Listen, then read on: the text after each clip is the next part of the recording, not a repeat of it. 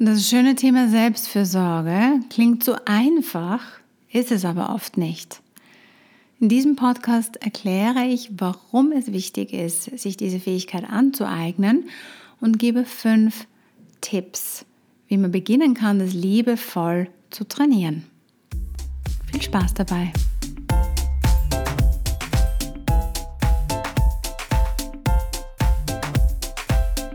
Welcome to my podcast. I'm Heidi Hauer, a health and life coach, here to guide you to embrace health, happiness, and true fulfillment alongside professional success. Das wunderschöne Thema Selbstfürsorge beschäftigt mich gerade und ich möchte meine Gedanken dazu gerne mit euch teilen. Warum beschäftigt es mich? Einerseits ist es natürlich was, was mich selber immer betrifft, aber es kommt gerade auch in diversen Coaching-Gesprächen immer wieder hoch. Als ein Hauptfokus und auch als der Haupthinderungsgrund, das Haupthindernis sozusagen, warum manche Entwicklungsprozesse verlangsamen oder sogar ins Stocken kommen. In der Theorie klingt es leicht. Selbstfürsorge, man ist tatsächlich oder tagtäglich tatsächlich für sich da, erkennt seine Bedürfnisse, erfüllt diese, setzt auch die entsprechenden Grenzen und geht somit angenehm und genüsslich durchs Leben. Im Alltag ist es natürlich anders und das kennen wir alle, dass sehr oft das Umfeld mehr verlangt, als wir geben können oder wollen. Und gerade wenn man über sehr, sehr viele Jahre sich da immer zurückgenommen hat, zurückgestellt hat und sich auch vernachlässigt hat, dann ist dieser Muskel auch untertrainiert. Also zum einen dieses Empfinden, aha, was brauche ich denn überhaupt? Also dieses Erkennen, dieses Wahrnehmen von seinen eigenen Bedürfnissen und dann natürlich zum Zweiten dieses dann auch in die Tat umsetzen, also die entsprechende Aktion folgen zu lassen. Und ganz im Kern geht es um den Selbstwert. Das heißt, die Frage, die da im Zentrum steht, ist, bin ich es mir wert, auf mich zu achten? Bin ich es wert, für mich zu sorgen, für mich einzustehen?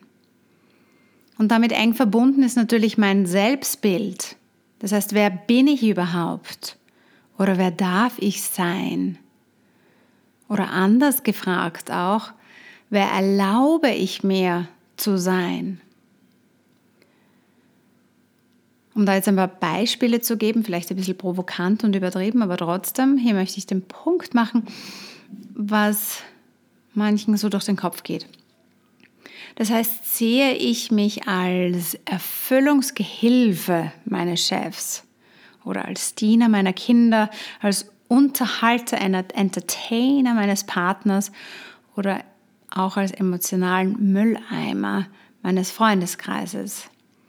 Das ist jetzt, wie gesagt, überspitzt und provokant formuliert, aber schon mit einer Absicht, nämlich mit dem, was ist, was ist mein Selbstverständnis von mir, von meiner Rolle in der Community, in, am Arbeitsplatz, in der Gesellschaft. Also wie sehe ich mich selber?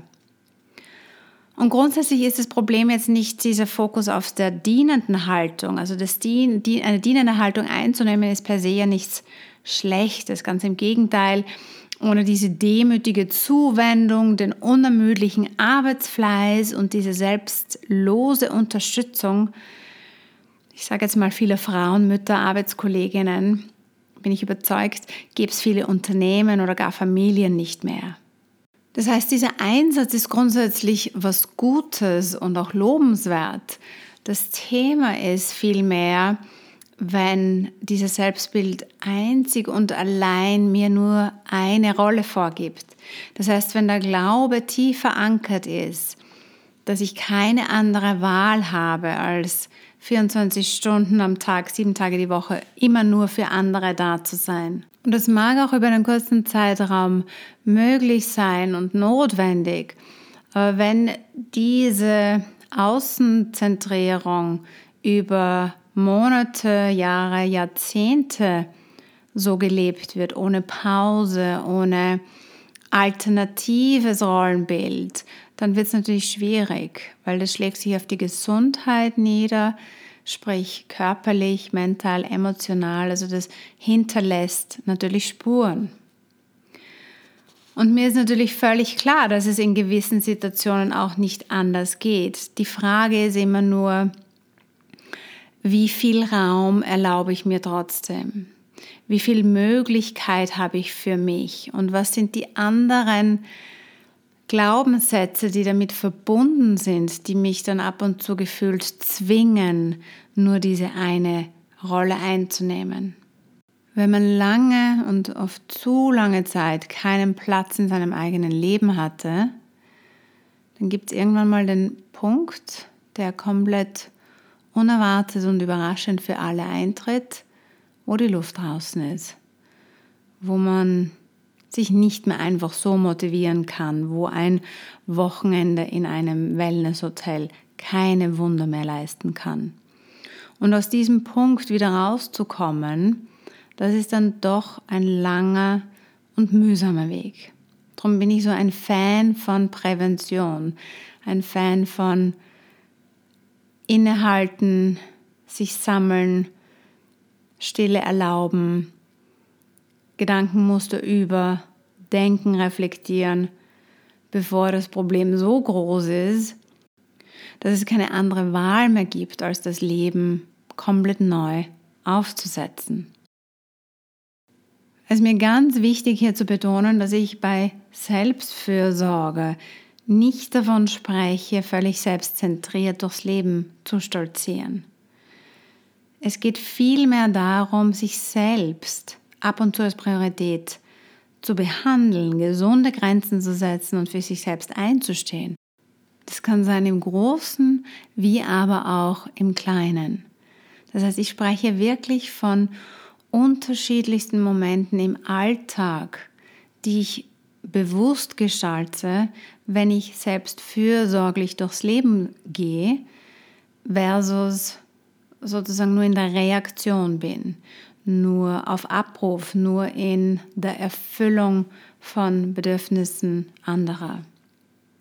Wie kann man nun liebevoll Selbstfürsorge aufbauen? Weil das ist natürlich keine Fähigkeit, die man von heute auf morgen erlernen kann. Da gibt es keinen Hebel, den man einfach mal so umlegt. Auch ich selbst habe diese Fähigkeit über viele Jahre lernen dürfen. Hier einmal fünf Schritte, fünf Ideen, wie man zu mehr Selbstfürsorge kommen kann. Tipp Schritt Nummer eins: Werde dir mal bewusst, welche Dinge gut sind für dich. Also das ist ja auch schon für einige eine Herausforderung. Schreib dir auf ganz konkret fünf Dinge, die du täglich tun möchtest, damit es dir gut geht. Fünf Dinge, die du wöchentlich brauchst, um dich wohlzufühlen. Und beachte dabei die drei Bereiche Body, Mind, Spirit. Das heißt, was brauche ich aus diesen Bereichen täglich und wöchentlich, um mich gut zu fühlen, um in meiner Mitte zu sein, um mich wohl zu fühlen. Um deine eigene Kreativität hier in diesem Prozess anzuregen, gebe ich dir ein paar Beispiele aus meinem eigenen Leben. Das heißt, für mich ist es sehr wichtig, ein warmes Frühstück zu genießen und ein paar Momente der Ruhe dabei zu haben. Das heißt, wenn ich schon gestresst ohne Frühstück außer Haus hätte, kommt Gott sei Dank heutzutage sehr selten vor, aber dann, wenn er stattfindet, weiß ich, ich bin schon in der Defensive im Hintertreffen. Das ist nicht nur körperlich so und von meinem Energielevel, sondern das ist auch emotional so. Dann bin ich schon in diesem Stadion, in diesem Gefühl des Stress, das Leben, der Stress managt mich und nicht umgekehrt. Und man möchte ja sein Leben so gestalten, dass man selber in diesem Fahrersitz des Lebens sitzt und nicht nur reagiert, sondern eben ganz im Gegenteil bewusst gestaltet. Ein weiteres Beispiel auf der körperlichen Ebene ist regelmäßige Bewegung. Und auch da ist es besonders leicht, das einfach rauszustreichen, weil andere Dinge im Moment wichtiger sind. Wenn ich das aber nicht tue über Monate und über Jahre, kommen natürlich die ersten Wehwehchen, die dann irgendwann einmal zu einem großen Schmerz führen. Und da wieder rauszukommen, wissen wir alle, ist natürlich mühsam. Je detaillierter du aufschreiben kannst für dich, was du tatsächlich brauchst, Body, Mind, Spirit, desto besser. Weil sich der Sache mal bewusst zu sein, ist der erste Schritt zur Umsetzung. Wenn ich einmal von Haus aus gar nicht weiß, was ich eigentlich brauche, um wirklich in meiner Mitte zu sein, um mich wohl zu fühlen, was sind die kleinen Tipps und Tricks im Alltag, wie kann ich mir meinen Alltag gestalten, damit er mich so gut wie möglich unterstützt. Wenn ich davon nichts weiß, dann kann ich natürlich auch nicht die entsprechende Aktion setzen. Nummer zwei. Jetzt geht es mir um die Emotionen. Schreib dir zehn einfache Dinge auf, die dir im Alltag Freude bereiten. Ich höre jetzt einige von euch sagen, Moment mal, was für ein seltsamer Tipp, das Leben ist doch kein Wunschkonzert.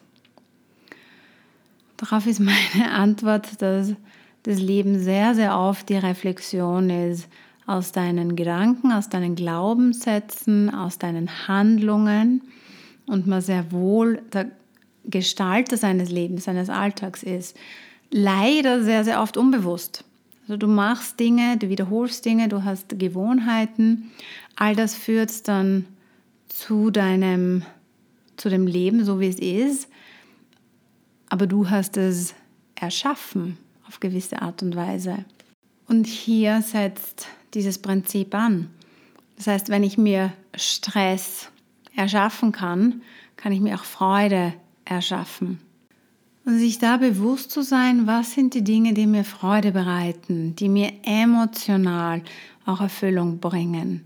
Das können kleine Dinge im Alltag sein, Sachen, die mich zum Lachen bringen, die mein Herz wärmen, die mir ein Lächeln ins Gesicht zaubern. Heb dir diese Liste auf, sodass du sie regelmäßig sehen kannst und beginn die Dinge umzusetzen. Du wirst sehen, das wird etwas verändern in deinem Leben.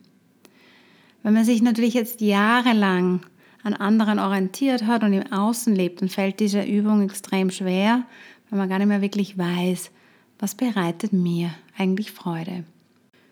Nochmal zur Wiederholung. Im ersten Schritt ging es darum, fünf Dinge täglich aufzuschreiben, fünf Dinge wöchentlich. Die brauche ich für mein Wohlbefinden, Body, Mind, Spirit, also mit einem Fokus auf auch mein körperliches Wohlbefinden, meine geistige Entspannung und auch meine spirituelle Erfüllung. Und Nummer zwei, da geht es um zehn Dinge, die mir Freude bringen. Also hier sprechen wir die Emotionen an. Tipp Nummer drei ist sich Mikropausen zu gönnen. Zwischen den Aufgaben, zwischen den Terminen. Auch wenn es nur 20 Sekunden sind, die man nutzt, um entweder in die Luft zu schauen, Wolken zu betrachten oder sich hinzusetzen für eine Tasse Tee. Diese bewussten Stops und Momente der Entspannung zwischen Aufgaben ist ganz, ganz entscheidend, weil das ist genau das, was Überforderung vorbeugt dass man nicht von der Früh, von sieben in der Früh bis elf am Abend einfach blind durchläuft, sondern dazwischen immer einen kleinen Boxenstopp hat. Wenn es, wie gesagt, nur für wenige Minuten oder wenige Sekunden hat, dieses bewusste Innehalten ist ganz, ganz wesentlich. Nummer vier, Tipp Nummer vier, ist sich der Verantwortungsbereiche bewusst zu sein. Das heißt, wenn ich glaube, ich bin für alles und jeden jederzeit verantwortlich und muss alles immer lösen, dann bin ich natürlich schon im Gedanken alleine daran überfordert, weil es ein Ding der Unmöglichkeit ist. Weil ich keine klare Grenze habe für meinen Verantwortungsbereich. Das heißt, sich bewusst zu werden, was ist wirklich meine Aufgabe? Wofür will ich auch Verantwortung übernehmen und wofür nicht, ist ganz, ganz entscheidend. Das heißt natürlich nicht, dass man in einem Extremfall wieder ganz andere Dinge macht und ähm, davon spreche ich nicht, sondern ich spreche rein von diesen tagtäglichen Aufgaben. Was ist in meinem Gebiet und was ist im Gebiet meines Partners oder was ist im, im, Gebiet meiner Arbeitskollegin, was sind Dinge, die mich eigentlich streng genommen nichts angehen, ich mich aber doch einmische, weil ich das Gefühl habe, ich bin dafür verantwortlich. Und somit schuldet man sich natürlich ungefragterweise sehr, sehr viel Arbeit auf, die einem gar nicht betrifft. Und wir wissen alle, Zeit ist unsere kostbarste Ressource. Das heißt, mit diesen 24 Stunden am Tag hat jeder zu haushalten. Und wenn ich auf überall, auf allen Hochzeiten tanze und natürlich nirgends wirklich mich einbringen kann, aber überall dabei bin, dann entsteht natürlich ein unglaublicher Druck an, ich müsste das doch lösen, aber die Realität ist so, dass es auch gar nicht machbar ist mit der Zeit, die man zur Verfügung hat. Das heißt, der schnellste Weg, sich diese Tonnen an Schuld und auch Überforderung von den Schultern zu nehmen, ist sich wirklich aufzuschreiben und zu sagen, was ist das, wofür ich verantwortlich bin und was ich auch wirklich schaffen, erschaffen, gestalten will und was eben nicht. Und natürlich dann in weiterer Folge dafür auch Lösungen zu finden, Sachen abzugeben, Sachen nicht mehr zu machen, ähm, etc. Nummer 5, bewege dich innerhalb deiner Ressourcen. In der Wirtschaft sagt man, gutes Management ist der zielgerichtete Einsatz vorhandener Ressourcen. Das heißt, ich möchte ein Ergebnis, ich habe bestimmte Ressourcen, wie gehe ich damit um? Aber das Gleiche ist natürlich im persönlichen Bereich auch. Das heißt, abhängig vom Alter, von der Grundkonstitution, von der Lebensphase, von meiner aktuellen mentalen und körperlichen Verfassung, hat jeder von uns eine bestimmte Energiereserve. Und diese Tatsache einfach zu ignorieren und sich so zu verhalten, als wäre man Superwoman, ist natürlich an der Realität vorbeigelebt und rächt sich spätestens mittelfristig. Das heißt, es ist auch sinnlos, sich mit anderen zu vergleichen, weil jemand anderer, auch wenn es die Nachbarin ist, die vielleicht demografisch ähnliche Kriterien erfüllt, hat vielleicht ein ganz, anderes Energiereservoir als ich. Jeder hat seine eigene Geschichte, seine eigene Lebenssituation, seine eigene Lebensaufgabe. Das heißt, hier ganz bewusst bei sich zu bleiben, sich selber treu zu bleiben und zu sagen, aha, ich schaue jetzt der Tatsache ins Auge und, und werde mir mal wirklich bewusst, was für Reserven, was für vorhandene Ressourcen habe ich denn eigentlich aktuell. Und dann ist es nicht die Aufgabe, damit zu hadern und irgendwie da in eine mittelkleine Krise zu verfallen, weil ich eben nicht Superwoman bin, sondern dann geht es einfach vielmehr darum zu sagen, aha, okay, das ist der Status quo. Damit kann ich haushalten oder das ist das, mit dem ich mich ins Leben einbringen kann. Und sich dann anzuschauen, ist das, was ich gerade mache, zu viel für mich? Ist es vielleicht auch zu wenig? Weil es gibt ja genauso. Es gibt ja nicht nur das Burnout, sondern auch das Bore-out, dass ich mich unterfordere. Das ist jetzt nur ein kleiner Auszug aus den Themen und Übungen, die ich oft in meinen Coachings bespreche, weil eben Selbstfürsorge so essentiell ist und für viele ein großes, wichtiges Thema ist. Wichtig ist natürlich hinzuzufügen, dass obwohl es Muster gibt, jeder Fall einzigartig ist und seine eigenen Herausforderungen hat. Also es würde mich freuen, wenn ich dich jetzt ermutigt habe, etwas näher hinzuschauen und hinzuhören, welche Bedürfnisse du hast und dir auch Lust gemacht habe darauf, zu überlegen, wie kann man mehr davon im Alltag erfüllen. Alles, alles Liebe. If you enjoyed this episode, please subscribe, leave a review, and sign up to my newsletter for freebies and regular inspiration.